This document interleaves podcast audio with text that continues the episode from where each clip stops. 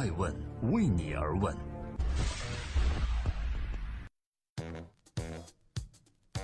Hello，大家好，今天是二零一七年的十二月十九日，今天是周二，欢迎聆听守候爱问每日人物，记录时代人物，探索创新创富。我是爱成，共同关注商业化运作的公益，还能保持慈善的初心吗？二零一七年爱问第四季遇见未来，聚焦十大不同的行业，盛邀顶级大咖，探索万变中的不变法则。其中重要的一场就是聚焦公益行业，未来公益的商业化运作到底是利大于弊，还是弊大于利呢？今天爱问每日人物预告的是遇见未来的公益电视论坛，我们请到了易基金的秘书长李静。挚爱梦想公益基金会的理事长潘江雪、一桥创始人、罗德奖学金中国大使王赛和公益潮牌首席执行官美国帅小伙魏文杰来到现场作为辩论嘉宾。同时，我们也评选出2017年未来公益影响力人物，他们还包括一桥的联合创始人兼 CEO 黄梦思，两个合资项目发起人2017年 Seed Fellow 刘佳颖和兰德公益服务中心的创始人2017届 Seed Fellow 李静。以及 ABC 美好社会咨询社公益研究院创始人及院长王婷，还有 MyHO2 水信息平台创始人、执行总监任小媛和滇西北支教团团长杨希婷，以及华硕电脑上海有限公司品牌总监江林和社会企业与社会创新实践者安伦杰，以及点亮眼睛创始人兼 CEO 石安柱，再次表达我们的祝贺。那关于公益到底是向左走还是向右走？未来十年的答案在哪里？欢迎大家通过直播关注二零一七年十二月二十日下午三点到五点半的公益专场，通过网易直播或者是我微博的易直播，以及今日头条和 VPhoto 都可以实时观看。接下来把时间交给我的同事高原。说起公益，最先映入你脑海的是什么？捐款捐物、义务支教、做志愿者。没错，这的确是最常见的公益模式。而现在，当公益与商业化结合后，又会有什么样的操作呢？也许可以是让广告主买单来筹资，无需出门，登录网站，答对一道题，就可以为联合国世界粮食计划署捐出十粒大米；或者也可以是卖产品和服务的商业模式。你只要购买汶川当地妇女们制作的枪绣产品，或者选择盲人、聋哑人等群体烘焙的甜点。面对机遇与挑战并存的未来，公益与商业化结合真的是一件好事吗？未来公益的商业化运作到底是利大于弊，还是弊大于利呢？爱问人物遇见未来，并不想局限于一对一的访谈，我们希望用双方激烈的辩论来看到行业大咖究竟是怎么看待这个问题。十二月二十日，光临中国传媒大学明德楼四 K 演播厅，这里即将录制爱问人物遇见未来的公益。唇枪舌剑下，谁的观点更胜一筹？你来我往间，什么论据更有说服力？为此，我们特意拜访了前招商银行行长马卫华，请他来为现场的辩论开题：未来的公益商业化运作到底是利大于弊，还是弊大于利？我们邀请了沃企基金会理事长、易基金秘书长李进，上海真爱梦想公益基金会理事长潘江雪。一桥创始人、罗德奖学金中国大使王赛和公益潮牌首席执行官魏文杰来到现场作为辩论嘉宾。王赛一九八九年出生于山西，九岁随父母移居加拿大。他曾以罗德学者的身份在牛津大学获得公共政策硕士学位。二零一六年，他创办了一桥中国，抓住了公益行业人才培训难这个痛点，采用了比较创新的方式来解决这个问题。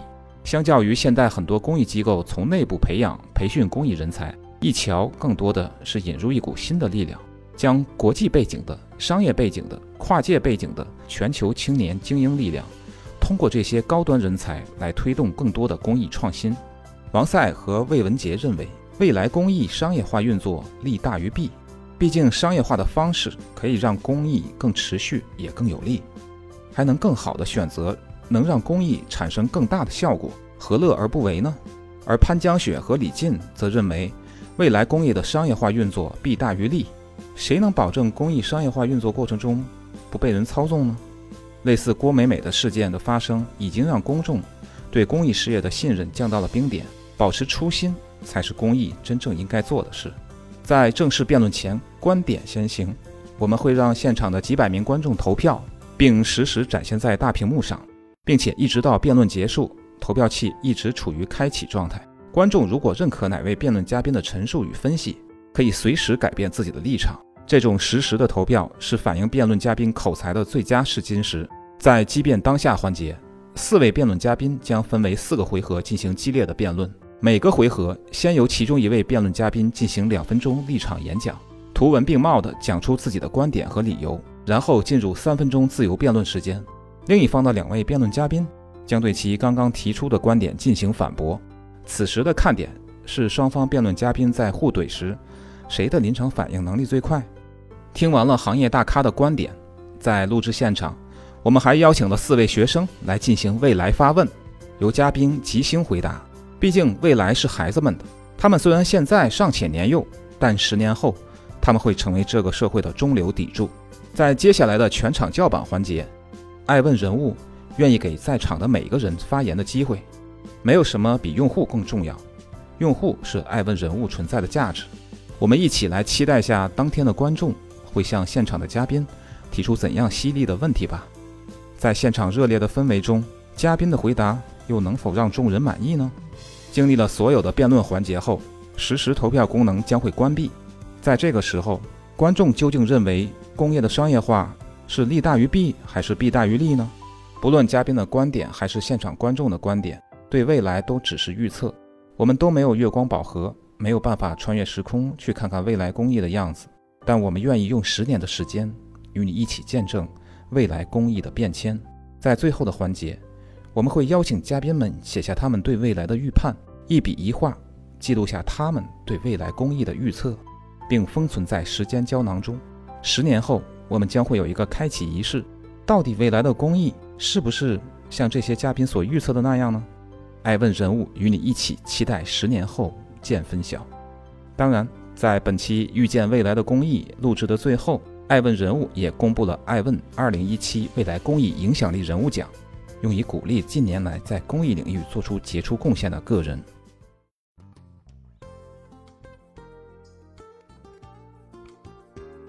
在今天物美人物的最后，我想说，时代巨变的洪流中，坚守初心犹如傲骨凌霜。唯有守护最初梦想的毅力和勇气，才是推动国家进步的力量。市场化经济的今天，社会各行业都或多或少地融入了商业化。在这种大环境中，对原本就从事公益的组织来说，要不要采取商业化运作，是一个紧迫的问题。而对于那些想从事公益的现代企业来讲，商业化思维会让公益项目远超预期，还是风险重重呢？我想起《三国志》中有一句话，叫做“勿以恶小而为之，勿以善小而不为”。未来公益走势将会怎样？我想取决于你，也取决于我，取决于社会中的每一个人。不管未来的公益是否会以商业化的方式运作，我们都期待公益化的发展会越来越好。可得广厦千万间，大庇天下寒士俱欢颜。我是爱成爱问人物的创始人艾问，为你而问，让内容有态度，让数据有伦理，让技术有温度。明天十二月二十号。北京，我们不见不散。爱问是我们看商业世界最真实的眼睛。